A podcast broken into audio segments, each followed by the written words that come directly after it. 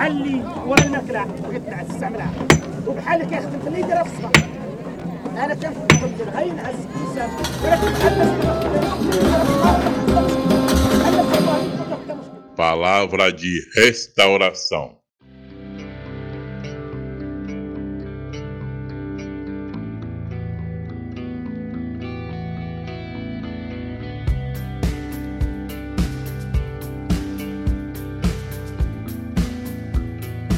Dia 19. Texto bíblico.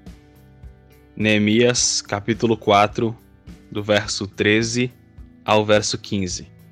Diz assim o texto: Então pus o povo por famílias nos lugares baixos e abertos, por detrás da muralha, com as suas espadas, as suas lanças e os seus arcos. Depois de fazer uma inspeção, levantei-me e disse aos nobres, aos magistrados e ao resto do povo: não tenham medo deles. Lembrem-se do Senhor, grande e temível, e lutem pelos seus irmãos, seus filhos, suas filhas, pelas mulheres e pela casa de vocês. Quando os nossos inimigos ouviram que nós já sabíamos disso e que Deus tinha frustrado o plano deles, voltamos todos nós para a muralha, cada um à sua obra. Tema: Devemos lutar pelos nossos irmãos. Diante da ameaça que surgiu no início do capítulo 4, Neemias montou algumas estratégias para lidar com o perigo iminente. Uma dessas estratégias foi armá-los contra os inimigos. Para isso, o próprio Neemias uniu o povo para lhes motivar a lutar e cuidar uns dos outros.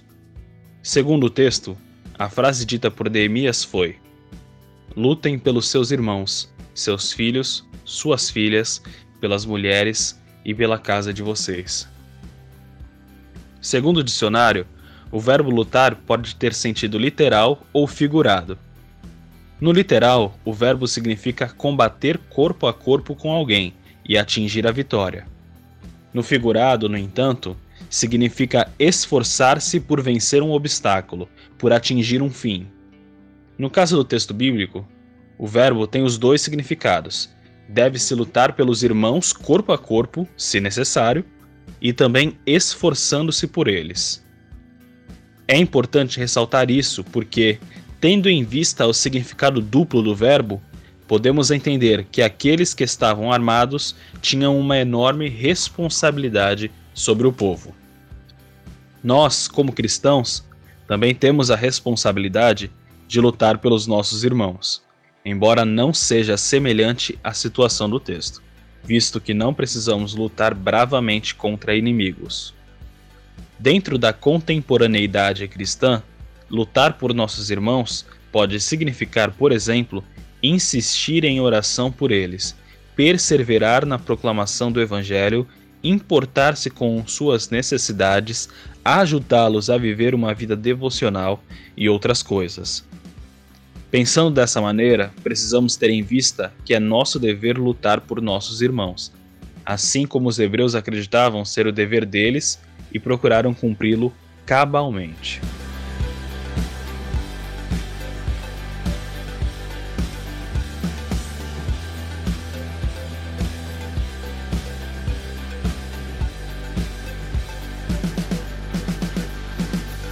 Sugestão de oração Peça a Deus que lhe ajude a lutar por seus irmãos, auxiliando-os em suas necessidades.